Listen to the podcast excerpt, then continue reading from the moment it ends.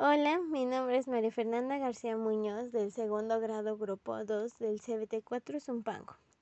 El día de hoy le vengo a dar a conocer mi tarea sobre el audio de las ondas. ¿Cuál es la importancia de las ondas en el desarrollo de la tecnología? El estudio de ondas tiene un campo muy esencial, el cual es física ya que nos permite dar a conocer numerosas explicaciones a varios hechos y fenómenos de la naturaleza como el sonido y la luz.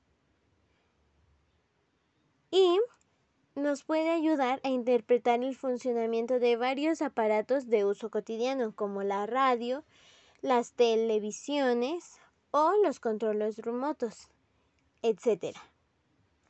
Pero ahora, ¿cuál es la importancia de la influencia de las ondas en la vida cotidiana? La luz es un tipo esencial de onda que se compone por fotones que nos ayudan a ver. Se puede tirar una piedra en un estanque y ver la forma de cómo se hacen las ondas en el agua. Incluso utilizamos ondas para cocinar nuestra comida rápidamente. Nosotros le decimos el microondas.